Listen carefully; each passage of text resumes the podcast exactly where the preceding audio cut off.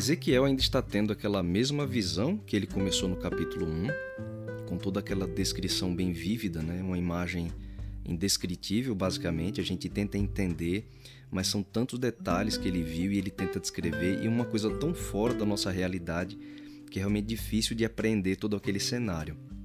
Mas o ápice realmente da visão de Ezequiel no capítulo 1 é quando ele vê a glória de Cristo acima de toda a visão que ele estava observando. E quando ele vê a glória de Cristo, ele acaba meio que desmaiando, depois ouve a sua voz, e agora essa mesma voz começa a fazer um chamado missionário para o profeta Ezequiel, que até então, muito provavelmente, não se via como um profeta. Na verdade, aquele ali era o seu trigésimo ano de vida ele tinha sido deportado aos 25 e era exatamente com 30 anos que se assumia o cargo de sacerdote. Então, Ezequiel está no ano em que ele seria chamado para ser sacerdote, descobrindo que, na verdade, ele agora seria um profeta. E a maneira como Deus o chama é realmente muito impressionante. Ele havia praticamente desmaiado e agora Deus pede para que ele fique em pé. E o Espírito Santo entra nele quando Deus pede para que ele fique em pé. O Espírito Santo o põe de pé e agora ele pode ouvir a Deus falando e fazendo realmente esse chamado, eh, estabelecendo para Ezequiel uma missão, uma missão grande, uma missão importante, dizendo que Deus o enviaria agora aos filhos de Israel, a uma nação rebelde. É assim que Deus descreve o seu povo. E rebelde é o adjetivo que Deus mais usa aqui nesse capítulo é, de 10 versos totais do capítulo, 6 Deus usa esse termo, né, rebeldes, é assim que ele descreve a sua própria nação.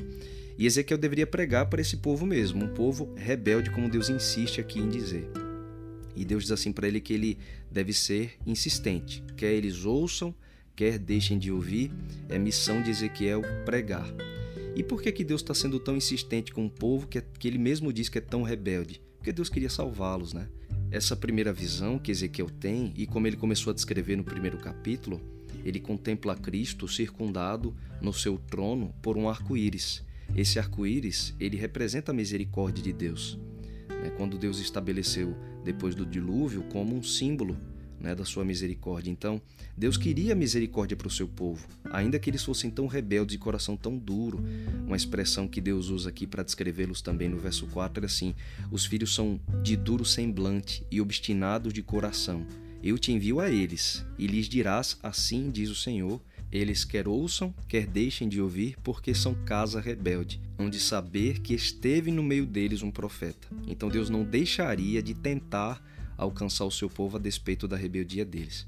E assim como Jeremias, como esse povo era aquele mesmo povo né, que Jeremias tinha pregado, e eles não tinham aceitado nada da mensagem do profeta Jeremias, então Deus também avisa Ezequiel, como avisou Jeremias, de que ele poderia até sofrer algum risco, né, provavelmente até risco de vida, por pregar uma verdade que eles não gostariam de ouvir mas Deus promete que lhe protegeria, né? que ele não deveria se assustar com o rosto deles, muito provavelmente porque as expressões que Ezequiel veria a, ao pregar não seriam muito boas. Né? Afinal de contas, como Deus insiste em dizer aqui, em seis dos dez versos do capítulo, um capítulo pequeno, mas é um adjetivo que Deus repete muito: eles são rebeldes. Então, se eles eram rebeldes assim, Ezequiel deveria ser insistente para cumprir essa missão. Mas o que é essa rebeldia para com Deus? Por que, é que Deus fala tanto desse adjetivo aqui? E realmente é o melhor adjetivo para descrever o povo de Israel. Rebeldia é a persistência no erro voluntário. Isso é rebeldia para com Deus. É a desobediência contra a vontade de Deus, mesmo quando temos consciência disso e escolhemos permanecer no pecado, preferindo fazer a nossa vontade no lugar da vontade de Deus. Essa é a principal característica que Deus descreve sobre o seu povo aqui, e isso é rebeldia. A etimologia de pecado, dessa palavra pecado, ela quer dizer errar o alvo. Tanto em hebraico quanto no grego, elas têm esse sentido bem parecido. Quer dizer, quando você tenta acertar o alvo, você está mirando nele e aí, por alguma razão, você acaba errando. Então, você erra o alvo.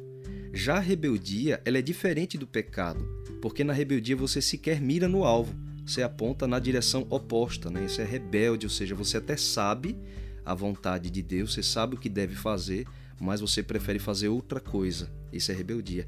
A Bíblia também descreve a rebeldia num termo muito forte, quando Saul ele foi endurecendo o coração contra Deus. Né? A gente é, lê da vida de Saul que chegou um ponto que o orgulho do coração de Saul era tão grande que o Espírito Santo se retirou dele. Saul foi realmente assim uma vida desastrosa. Ele tinha tudo para ter sido um grande instrumento de Deus. Samuel chega a dizer que se ele tivesse sido obediente, Deus teria confirmado o reino dele para sempre. E Deus deu para Saul oportunidades, mas ele sempre preferia fazer a sua própria vontade, ou ele tinha medo de perder o cargo de rei, e aí em vez de obedecer à vontade de Deus que ele tinha consciência, por vezes ele preferiu fazer a sua própria vontade. Numa das últimas desobediências de Saul, quando Deus deu uma ordem de lutar contra os amalequitas e ele preferiu ouvir a voz do povo, Samuel chega para ele e ele fala uma expressão muito forte sobre rebelião. Ele diz assim: "A rebelião é como o pecado de feitiçaria, e a obstinação é como a idolatria e culto a ídolos do lar." Então, o pecado de Saul foi rebelião. É assim que Samuel descreve, ou seja, Saul, sabendo a vontade de Deus, preferia fazer a sua própria. E o que foi que aconteceu? Ele foi endurecendo o coração a um ponto tal que ele deixou de ouvir a voz de Deus, ele não queria mais se arrepender. Na história final, assim, dos últimos capítulos da vida de Saul, ele chega a procurar uma feiticeira realmente, e o fim da sua vida é muito trágico, porque Saul ele busca um suicídio, né? Foi isso, né, o que a persistência no erro consciente levou Saul, levou à própria destruição. Muitas pessoas é, costumam condenar é, a feitiçaria né, como sendo uma coisa horrenda e também a adoração a ídolos acham que era um absurdo o que o povo de Israel e Judá eles chegaram a praticar. Mas olha que interessante, Samuel, um homem cheio do Espírito Santo, é, advertindo Saul, disse para ele que a rebelião ou seja, a persistência no pecado voluntário, é como o pecado de feitiçaria. E a obstinação, essa dureza de coração, essa teimosia, é como a idolatria e culto a ídolos do lar. É assim que Samuel adverte Saul, dizendo para ele que rebelião é como feitiçaria. E essa teimosia, essa obstinação é como idolatria, como culto a ídolos do lar. Então, pelo contexto bíblico, a gente entende que a insistência no pecado consciente é a mesma coisa do que feitiçaria e idolatria para Deus. E foi isso, foi a rebeldia, né? foi essa persistência, teimosia que endureceu, foi endurecendo o coração do seu povo até destruí-los. Eles perderam sua terra, eles perderam muitas pessoas também. É verdade que todos nós erramos, né? a gente é pecador, mas o pecado consciente é a forma mais clara de rejeitar o Senhor. Né? É, é diferente o pecado ocasional, ou como a gente chama pecado normalmente, porque a rebeldia é diferente, é esse, esse desejo de ir contra a vontade de Deus, mesmo sabendo qual ela é, preferindo fazer a própria vontade. Esse é um tema sério, é um tema delicado nas escrituras, mas poxa, é sempre muito importante a gente refletir sobre isso. A gente chega aqui no comecinho do livro de Ezequiel e Deus está explicando para ele qual era a característica do povo a quem ele iria pregar, um povo rebelde. Será que muitas vezes a gente também não, não age assim? Será que a gente sabe a vontade de Deus, mesmo assim persiste no erro? É importante observar o que aconteceu com o povo de Judá e Israel para a gente não permitir que a nossa vida chegue no mesmo fim, porque ela vai levar é, à mesma situação. E Deus chamou Ezequiel não porque o seu povo estava perdido, mas porque havia salvação para eles, porque Deus poderia salvá-los. Deus perdoa a rebeldia? Perdoa, mas a gente precisa buscar o arrependimento. E a Bíblia ensina isso, é uma lição muito importante. O arrependimento é um dom de Deus. A Bíblia diz que é a bondade de Deus que nos conduz ao arrependimento. Então, mesmo que você tenha suas lutas, mesmo que você tenha consciência de um erro que você cai constantemente, não desanime, não desista. Continue na presença de Deus, lutando em oração, porque Deus só estava chamando o seu povo rebelde e enviando Ezequiel para eles, porque havia chance de arrependimento também, como há para mim e há para você há perdão para nós, como havia para o povo de Deus também. Se a gente buscar a bondade do Senhor, buscar um relacionamento com Deus de uma forma permanente, persistente, Ele vai nos dar forças para a gente vencer.